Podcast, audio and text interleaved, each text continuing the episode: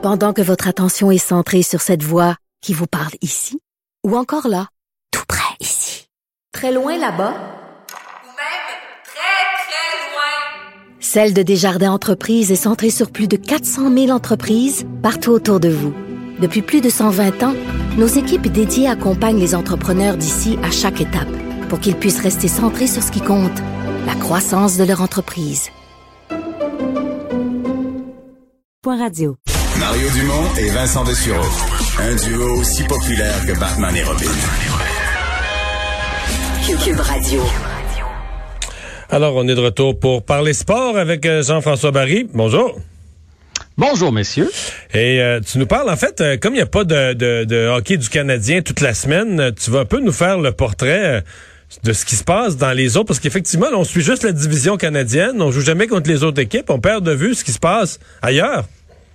Oui, parce qu'on dirait que c'est trois ligues cette année, parce qu'on croise, euh, on croise jamais, ça va aller juste en série. Donc, je vais essayer de vous dresser un portrait de ce qui se passe ailleurs. J'ai commencé par la centrale, la division centrale, puisqu'hier, j'ai regardé le match Tampa Bay Floride. Tout un Donc, match de central, hockey. tu as les équipes de la Floride, euh, Nashville. Euh, la Caroline, Chicago, Dallas et Détroit. Et c'est vraiment une division qui est scindée en deux par le nombre de parties jouées. Parce que les autres, on le sait, il y a eu beaucoup de cas de COVID. Hein? Dallas, entre autres, euh, Floride, euh, Tampa Bay, Caroline. Mais bizarrement, les équipes qui ont le moins de matchs de jouer sont les équipes qui dominent la section quand même. Fait que ça, c'est pas une bonne nouvelle Pour les autres. Ouais. fait que sans surprise, Tampa Bay, ben, je dis sans surprise, des fois c'est difficile de répéter, mais euh, Tampa Bay est encore au sommet de la division. C'est l'équipe qui a le meilleur différentiel de but pour but contre dans la Ligue nationale, même si Kucherov est blessé, euh, même si on a perdu Stemkos pendant un petit bout de temps.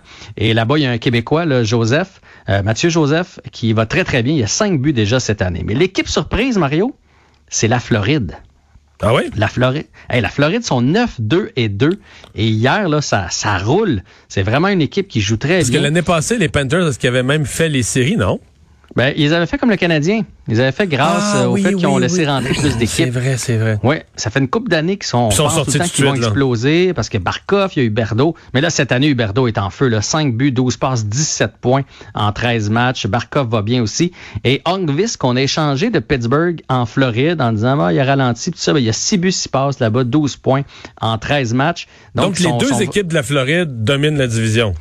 Vraiment, et là, c'est parce qu'ils ont joué une contre l'autre, parce que sinon, il, serait- il y aurait encore des meilleures fiches. Ils ont divisé un peu le, le programme. Et imaginez, en Floride, là, Bobrovski, le gardien vedette, est moyen. Là. Il est un peu comme Carey Price. C'est pas grâce à lui qu'on gagne. Fait que si lui retrouve ses, ses marques, là, ça va être une équipe dangereuse. Et l'autre équipe qui ne, ne dérougit pas non plus, c'est les Hurricanes de la Caroline. Puis les autres, je pense qu'ils sont partis pour une coupe d'années avec euh, euh, Sechnikov, avec Aho. 10 victoires, 3 défaites en 13 matchs. Ils n'ont pas perdu à domicile. Ils ont, ils ont comme un château fort Là, là-bas. Donné des trois équipes qui ont des excellentes fiches. Ça veut dire qu'il y en a qui ont des fiches pourries. C'est qui? C'est Détroit, je suppose? Détroit, c'est lamentable. Détroit, c'est les sénateurs de, Nashville de l'autre côté. Sont 4, euh, les, sénateurs d'Ottawa sont 4, 10 et 3. Nashville, c'est la grosse déception. Euh, je pense que c'est une équipe, malheureusement, qui est en déclin. Et pourtant, il y a d'excellents joueurs encore là-bas. Euh, Des bons gardiens de but. Jokinen, pas Jokinen, Roman Yossi. Philippe Fosberg est là-bas. Donc ça, c'est la grosse, grosse déception. Columbus se maintient. Joue à peu près pour 500. Et l'autre surprise, pour moi, c'est Chicago. Euh, Chicago, bon, sont pas dans les meilleures équipes, sont cinquièmes. Si, si- on prend le pourcentage de victoire là, à cause des matchs joués, sont 8, 5 et 4 en 17 matchs. Mais eux autres, ils ont perdu euh, Kirby Dack, tu te souviens, avec euh, équipe Canada Junior, il s'est euh, cassé le bras et lui, il va être sorti pour l'année. Ça, c'est un joueur, un jeune joueur vedette. Jonathan Taves est sorti aussi pour l'année. Et donc, on s'est dit, c'est, c'est, c'est en effet des Hawks de Chicago. Ben non, ils sont quand même là, vraiment là. Euh, Patrick Kane, 7 buts, 15 passes pour 22 points en 16 matchs, il est quatrième dans la ligue. Et Debrincat, le petit, tout petit joueur, 5 et 7, 5 et 6, je pense qu'il mesure 8 buts, 8 passes, 16 points en 12 matchs. Et Kubalik, un autre jeune, 3 buts, 9 passes en 12 matchs. Donc, la, la reconstruction à Chicago qui va très, très bien. Mais je retiens donc les deux équipes de la Floride, Lightning, Panthers, là, les équipes qui surprennent, euh, qui dominent euh, là-bas. Euh, oui, demain, il y a tu- Dallas qui. Dallas tire de l'arrière, excuse-moi, Dallas tire de l'arrière, mais c'est parce que les autres, euh, ils ont seulement Ah oui. 12 parties de jouer. Fait que c'est difficile Ah, un peu de se faire un portrait, mais là-bas, Pavelski euh, va très très bien avec 9 buts, 8 passes, 17 points en 12 matchs. Eux autres, Ils n'ont pas, pas eu de début de saison à cause de la COVID. Leurs premiers matchs ont été annulés. Euh, demain, tu nous fais le portrait d'une autre division. À demain, Jean-François. À demain. Au revoir. Bye.